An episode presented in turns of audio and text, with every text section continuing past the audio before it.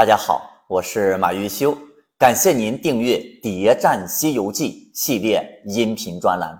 喜欢的朋友啊，点赞、转发、评论。这一节啊，西游世界中的霸气总裁九灵元圣出场了。他是西游世界中狮子的祖翁，法力强大，可以说是秒杀孙悟空。但是呢？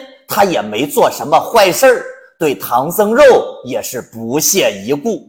那么他下界来究竟是干什么来了呢？我们来看具体的剧情。话说黄狮精逃到竹节山，向九灵元圣求助。九灵元圣是认识孙悟空的，而且知道孙悟空是专业寻人晦气。专业搜山劫海是破洞工程，但是九灵元圣根本就不怕，点兵就要给黄狮精报仇，典型的没事儿咱不惹事儿，但来了事儿呢也不怕事儿，这才是妖怪该有的样子。随后，九灵元圣带着黄狮精等诸孙纵狂风前去讨伐。玉华州到了玉华州，二话不说，那就直接开打吧。第一轮，九灵元圣带去的七个狮子精大战三个和尚，是从白天打到傍晚结果呢，是老猪被活捉了，孙悟空和老沙也战败。但是孙悟空开挂呀，抓出一把毫毛，变出百十个小行者。抓回来了两个妖怪，各方都抓了俘虏，算是打了个平手。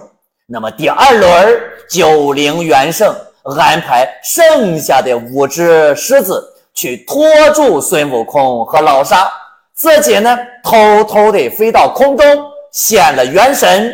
原来他那九个头就有九张口，一口衔着唐僧、八戒、老王。大王子、二王子、三王子，六口衔着六人，还空了三张口啊！喊声道：“我先去也！”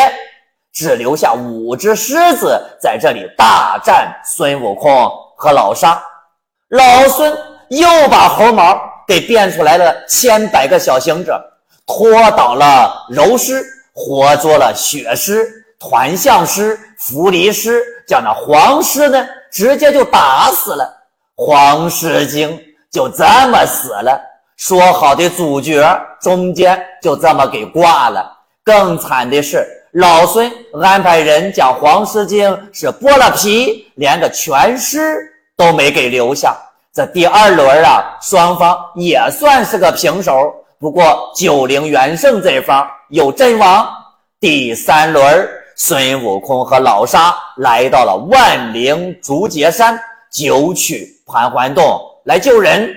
老妖听说之后是低头不语呀，半晌忽的掉下泪来，叫了声苦了。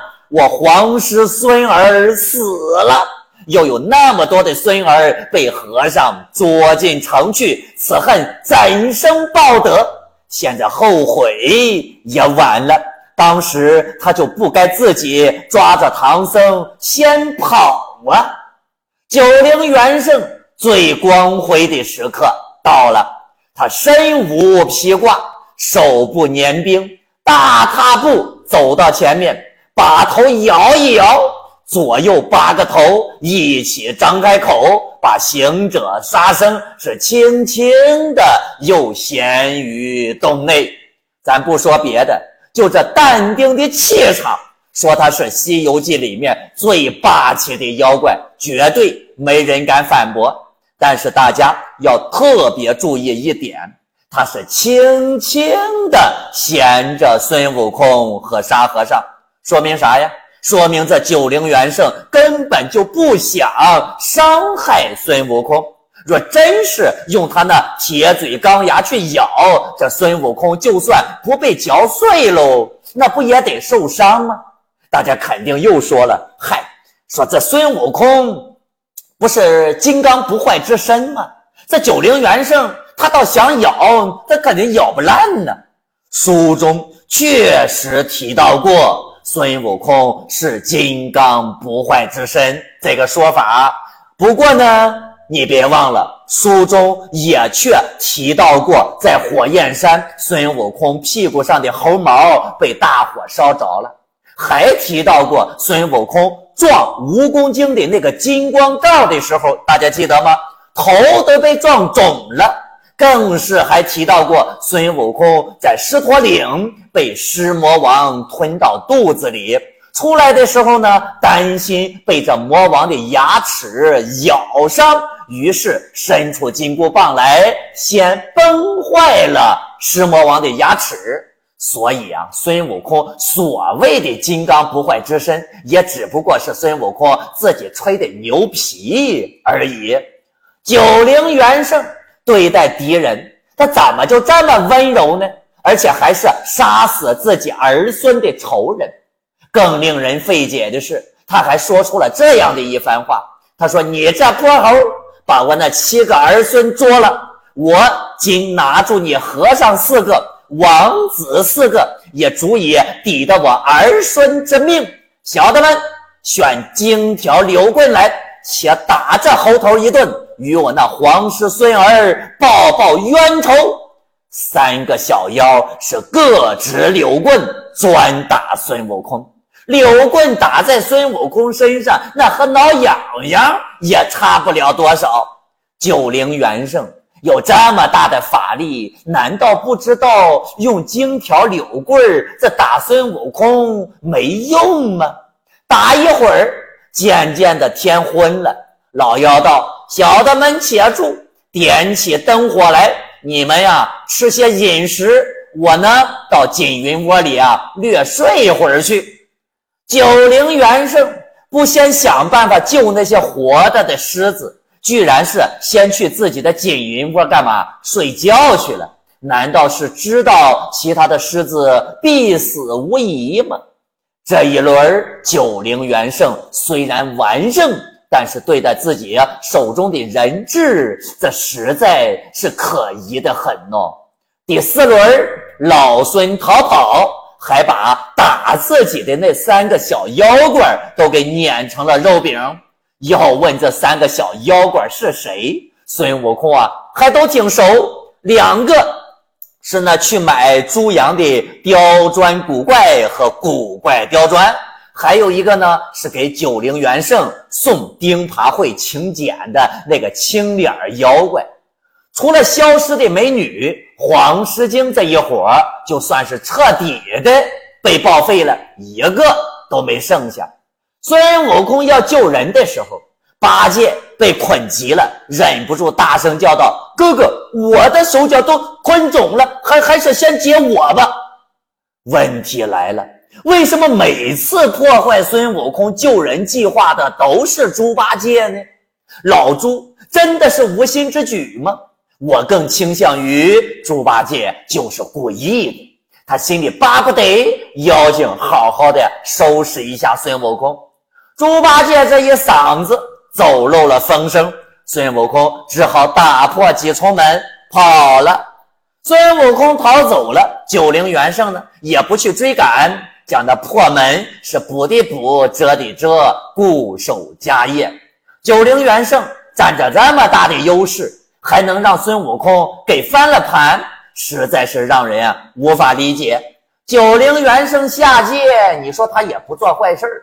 也不惦记唐僧肉，那你说他下界究竟想干嘛呢？我们呀，接着往下看。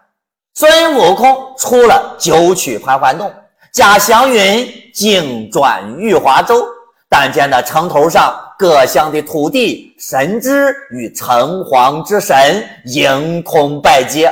不但他们出现了，消失那么久的金头姐弟六甲六丁啊，这神将压着一尊土地啊。也来了，玉帝的秘密护堂小分队这会儿又出现了，说明啥呀？说明这事儿肯定和玉帝有关系呗。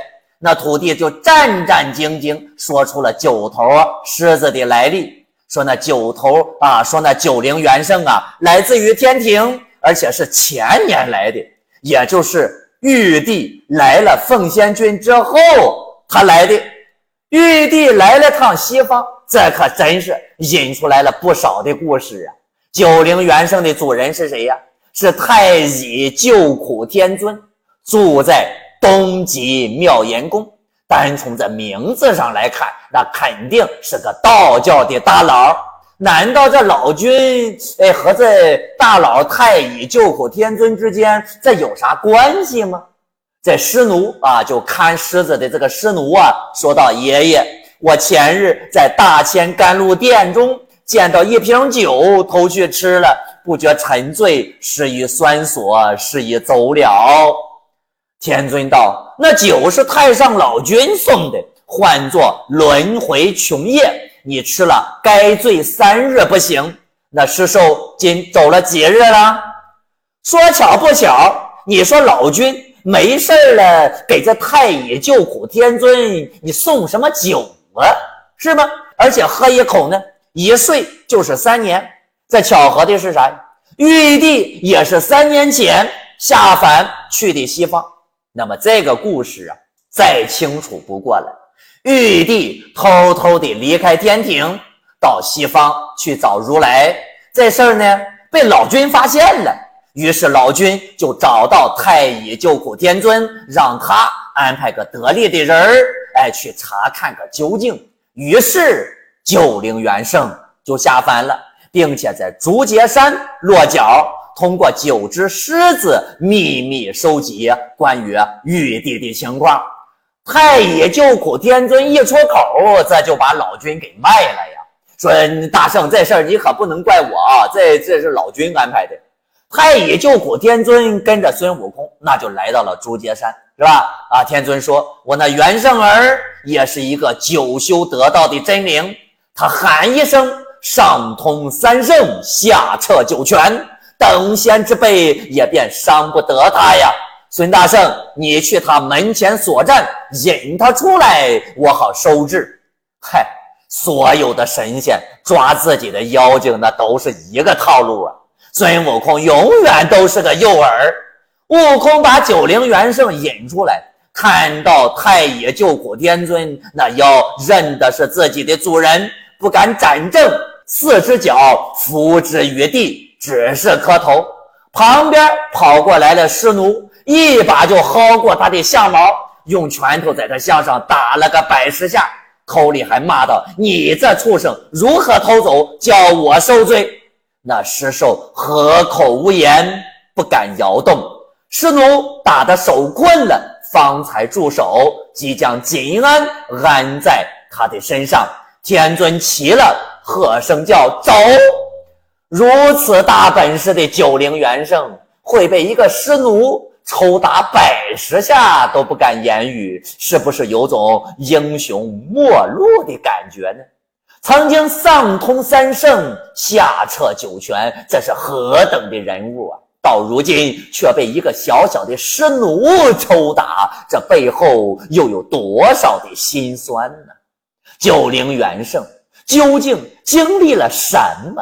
一个英雄又是如何变成丢了魂魄的奴才，在这苟且偷生呢？这其中的因果，九灵元圣不愿提起啊，也再也不会有人知道了。他的故事就埋没在了一本很厚却又很薄的《西游记》中。他继续苟且偷生，可怜他的孙儿们又会落到。什么样的下场呢？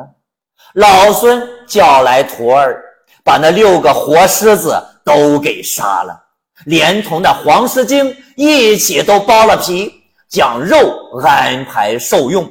殿下是十分欢喜呀，一个留在本府任用，一个呢与王府长史等官员分用，把那另外的五个呢都剁作一二两重的肉块。